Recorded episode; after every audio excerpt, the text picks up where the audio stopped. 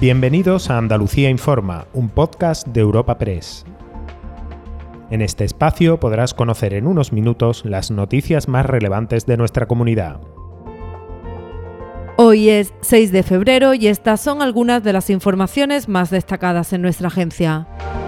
Comenzamos esta semana con la polémica a nivel nacional sobre la ley del sí es sí Hoy se ha conocido que su aplicación no le ha valido a uno de los sevillanos condenados por el caso de la manada, ese caso que inició el movimiento social y político que dio lugar a la nueva legislación. Por la violación grupal de los Sanfermines en 2016 las penas llegaron a 15 años de cárcel y ahora uno de ellos había solicitado la rebaja a 13 años y 9 meses, pero la audiencia de Navarra lo ha desestimado.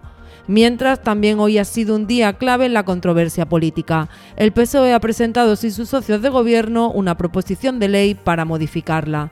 Desde Andalucía, la consejera de Inclusión Social, Juventud, Familias e Igualdad, Loles López, ha pedido que además se pida perdón a las mujeres que sí han visto escarcelamientos de sus agresores o reducción de penas. Cada día que se pase sin cambiar esa ley se le está haciendo un daño mayor a las mujeres y me parece que tanto eso es como Podemos, las dos partes del gobierno de España, deberían de poner a esto sentido común. Se lo tenían que haber puesto desde hace muchísimo tiempo, pero han estado en sus guerras y en sus egos, mientras que las que estaban sufriendo son las víctimas. Así que que modifiquen ya, ya, que van tarde, la ley y además que piden perdón a todas esas mujeres a las que tanto daño le han producido.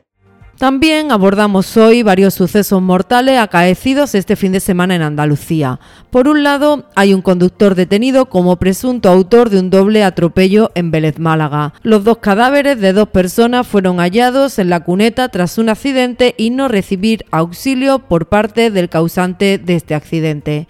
Pero además, en Chiclana, en Cádiz, también hay otra persona detenida tras una pelea que acabó con un fallecido por varias puñaladas.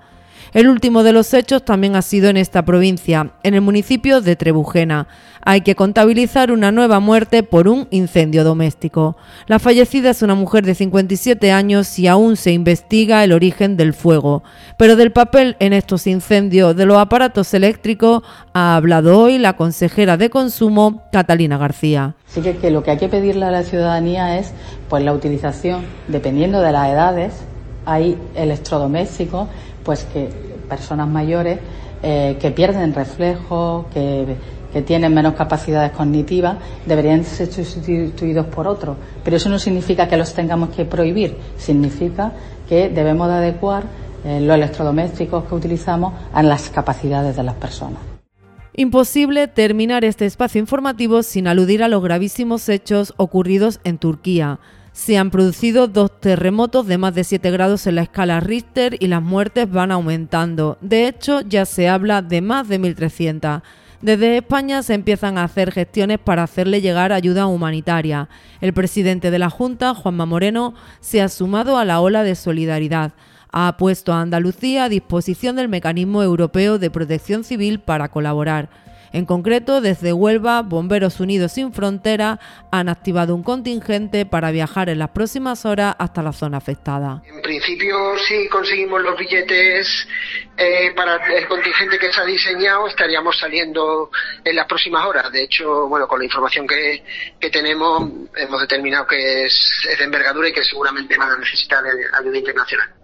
Bueno, ahora mismo la, información que estamos recibiendo la estamos recibiendo por los medios y, por eh, poco más, porque ahora mismo están completamente saturados y desbordados por la acción que tendrán allí y es un poco en base a la experiencia la evaluación que estamos haciendo.